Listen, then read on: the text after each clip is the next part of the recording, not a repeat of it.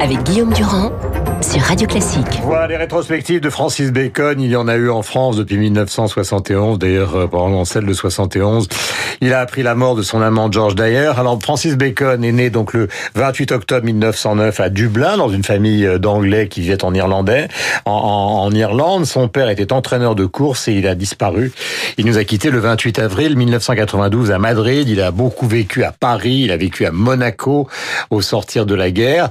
Euh, Jean Frémont, bonjour. Vous êtes président président de la Galerie Lelon, Franck Maubert, euh, vous êtes écrivain et vous avez écrit avec Beckham donc euh, euh, chez Gallimard. C'est le récit des quelques entretiens que vous avez eu avec lui au moment où vous étiez journaliste à Express ou au moment où vous travaillez avec Thierry Ardisson. Jean, vous avez en plus traduit le livre célèbre de David Sylvester qui est consacré donc à Francis Bacon. En fait, ce qui est intéressant avec les très très très très grands artistes, Jean, c'est qu'ils sont à la fois pour définir notre là pour définir notre fragilité et en même temps notre éternité. C'est-à-dire quand vous voyez un tableau de Bacon, euh, vous savez ce que vous êtes comme homme, c'est-à-dire euh, un tas de viande torturée avec une âme euh, exceptionnelle.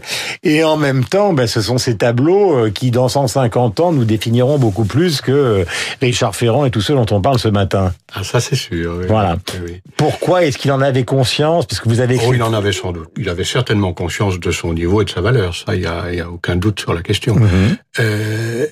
Pourquoi? Parce que c'est un, c'est un être extrêmement complexe, comme tous les Mhm. grands artistes, contradictoire, euh, et, et, et qui donc exprime et porte euh, le, le mystère du, de, du- et les Vous l'avez exposé euh, trois ou quatre fois dans la Galerie oui, Lelon. quatre fois, je crois. dont oui. la dernière exposition en 99, c'était après sa mort avec les tableaux ça, retrouvés. Exactement. Ouais. oui, les Mais qui était-il quand vous discutiez avec lui pour essayer d'aller le convaincre?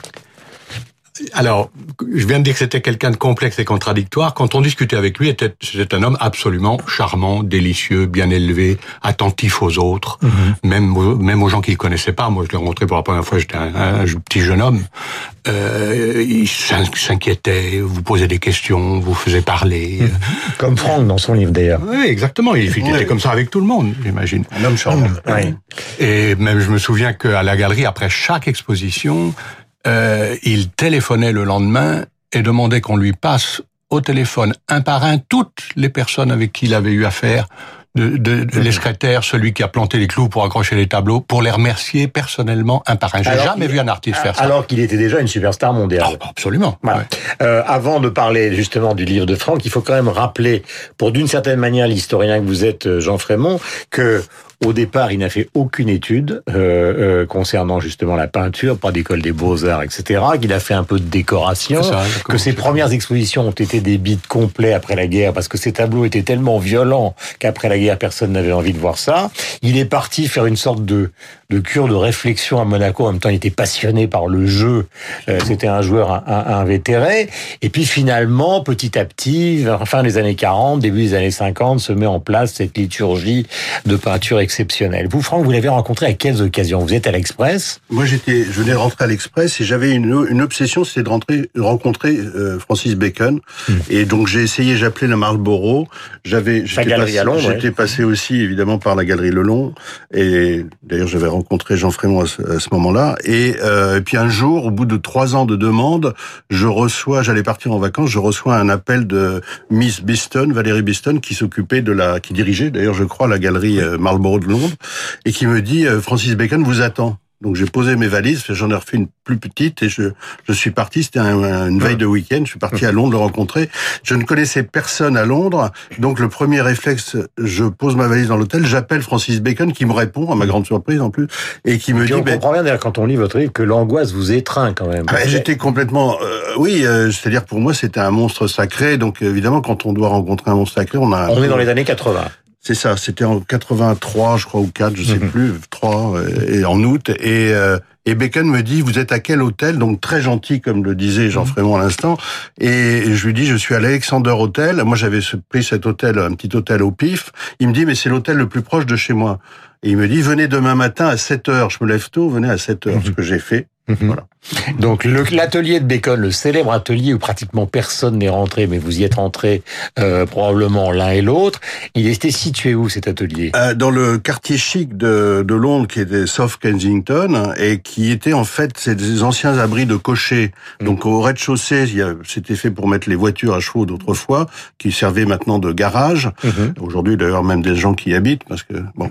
Mais euh, et donc c'était au premier étage, c'était microscopique. Je m'attendais à un grand atelier, etc. En fait, c'était microscopique. C'était un escalier de meunier. jamais nettoyé, vous racontez. Non, il, il, cultivait la poussière en fait, mhm. puisque même il l'utilisait. Mhm. Oui, il l'utilisait sur certaines mhm. toiles pour bluffer les, conservateurs. Ça l'amusait beaucoup. Euh, Franck, dans ses entretiens, on va revenir à la peinture avec Jean. Ce qui est intéressant, c'est que la confiance, petit à petit, je rappelle qu'on parle de Bacon parce qu'il y a une exposition formidable au Centre Pompidou sur Bacon et la littérature. Il faut quand même l'apprivoiser parce qu'il est gentil, mais c'est quand même un monstre. Donc si vous dites un mot de travers, ça va quand même le braquer. Et puis là, ce qui est surtout passionnant, c'est qu'il vous emmène dans, dans, la vie de Bacon. Ben oui, qui quand même une vie de dingo parce qu'il se lève à 7 heures du matin mais il se couche à 6h30. C'est ça, c'est un peu ça. Mais mais moi aussi, donc donc j'étais pas trop dérangé, mais euh, dans ce qui m'a surpris, c'est son accueil. invraisemblable. C'est son accueil tout de suite et il me dit qu'est-ce que vous faites à déjeuner? Je lui dis ben rien. il me dit ben on va déjeuner. Donc il m'emmène dans le déjeuner Bibendum. Là on croise euh, on croise Bibendum est un restaurant à Londres. Oui pardon. Et, et, et, le soir, pareil, alors on, on picolait énormément énormément, mm. dès 10 heures du matin. Mm. Et, et, et, le soir, euh, il est venu me reprendre à l'hôtel et on a fait le tour de, de ce qu'il devait faire presque tous les soirs, un tas de, C'est une, une, certaine forme de cérémonie. Tout à fait, oui, comme une initiation, quoi, oui. Mm. Et d'abandon total, oui, parce que il était quand même considéré dans tous ces bars. On savait qui il était, et euh, il y avait beaucoup d'insultes qui fusaient de part et d'autre. Et lui s'en foutait. Il distribuait ses, ses billets. Je l'ai vu je l'ai vu vraiment euh, faire valser des liasses de billets dans un bar. Et je l'ai vu un autre soir, il avait un journal sous le bras et dedans il y avait des liasses de billets qui distribuaient à des inconnus qui étaient très surpris, qui ne savaient même pas qui était Bacon. J'ai hérité à la fois du talent de ma mère hein, pour dépenser de l'argent et du don de mon père pour ne pas en gagner, disait Francis Bacon, qui est devenu quand même un des plus grands artistes du monde que tout le monde connaît. Alors, Jean, question à caractère esthétique, puisqu'il s'agit de littérature, bataille, écrit sur Bacon, Léris, euh, et beaucoup d'autres. Euh, il y a à la fois au départ ces crucifixions, puis il y a des portraits de ses amants ou de grands peintres de son époque, Lucien Freud, etc., etc. Et puis il y a les fameux triptyques avec ce mélange pour quelqu'un qui n'a jamais appris la peinture de couleurs sublimes à plat et d'hommes ou de femmes qui sont en train de saigner, apposés sur ces couleurs sublimes. Mhm. Euh, cette juxtaposition euh, de la souffrance sur la peinture, euh, est-ce qu'à un moment vous avez une sorte de conversation secrète avec lui pour essayer de comprendre pourquoi il en était arrivé là? Il se dérobait à ce genre de, de questions, je crois. Mais enfin, moi, ça me paraît emblématique de. On dit que les peintres font toujours des autoportraits. Euh, ça me paraît emblématique de ce qu'on disait tout à l'heure, cette euh, ambivalence des fonds. Euh, jolis, propres, élégants, euh, des couleurs pastel. Si vous permettez, il m'a dit, pourquoi? Ah. Parce que je lui ai posé la question, il m'a dit, euh, il faut utiliser le mensonge pour approcher la réalité. Bon.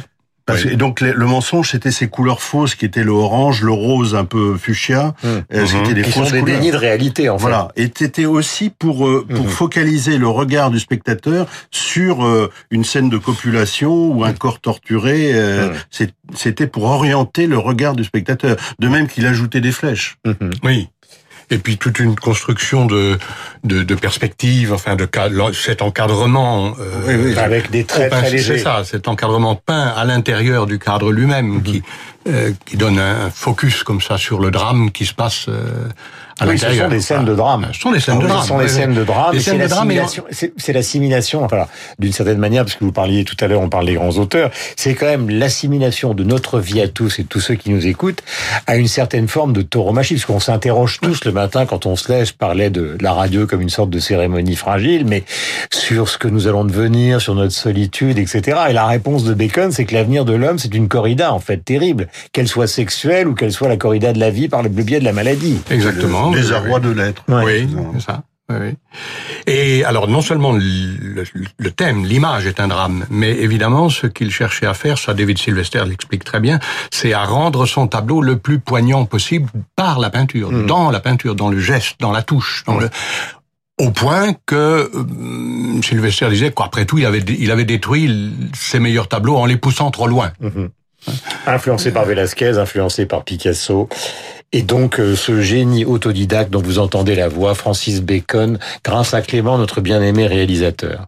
La vie est cruelle. Et si par hasard... Plus cruelle que vos peintures Beaucoup plus cruelle. Et euh, on, on sait vraiment, quand on parle de ce côté de ma peinture, il faut penser à la vie. Et on passe la vie bras dessous, bras dessous avec, avec la mort. La mort nous accompagne toujours. Toujours.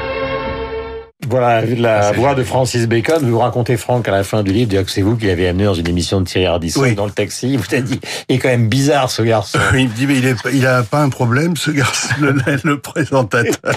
ça m'a beaucoup amusé, c'est pour ça que je le raconte. À, la fin, à la fin du livre. Et puis tout d'un coup, il a disparu de votre vie. Il a disparu parce que je pense, parce qu'il avait cet amant à, à Madrid, donc il se rendait beaucoup à Madrid, où moi je n'allais pas spécialement. Et, et la dernière année, moi je l'ai quasiment pas vu. Et euh, voilà, c'était. Dernière question avec vous, Jean, puisque vous êtes marchand de tableaux, comme on dit le président.